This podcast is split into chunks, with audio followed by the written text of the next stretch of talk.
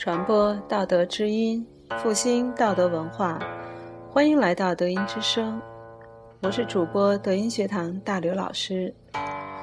今天在这里跟大家探讨一下，如何在当前应试教育和维智教育的背景下去实现会性教育。有人问，德慧智经典诵读理论。的确是一门全新的绘制双运、道德同进的教育理论。会性教育的丢失，是当今教育最大的失误。但是，如何在当前应试教育和维智教育的背景下去实现会性教育呢？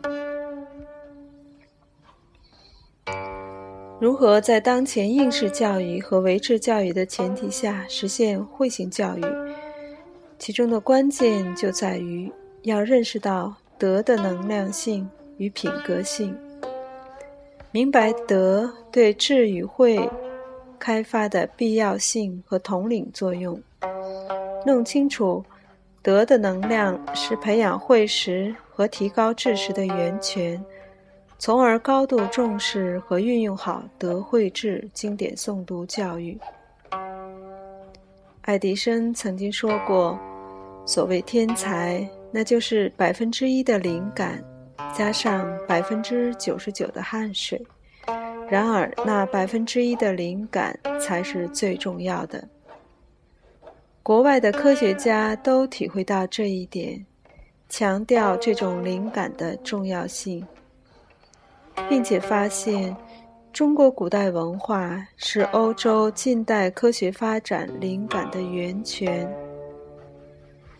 中国古代非常强调会识系统开发的重要性，所以，我们主动通过经典诵读来培养自己本身的先天慧性，就显得至关重要。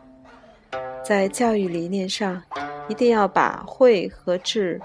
同步把握住，要能够开发我们自己的慧识，开发先天的慧识、灵感、直觉。那么，一定要注重自己德性能量和德性品格的培养，因为没有道德的心灵，就没有大智慧的头脑。德慧智经典诵读。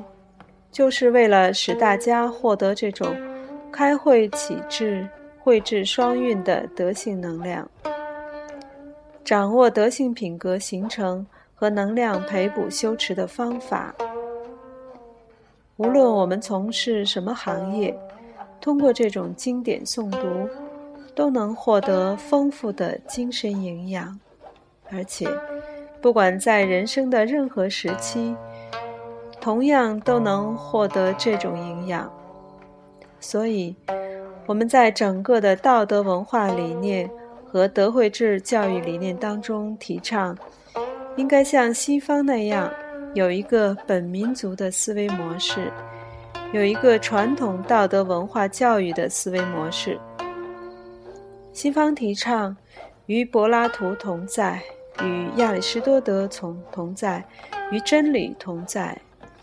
我们要想学习祖先们的智慧，承传我们五千年的文明，同时全面推动我们中华民族整个教育事业的强大发展，那么应该像世界其他民族一样，大力的提倡与老子同在，与孔子同在，与道德同在，建立起这样的教育理念。使我们的精神能够与圣人谋，与圣人居，使我们能够把整个五千年的文明精神、道德精神继续承传下去。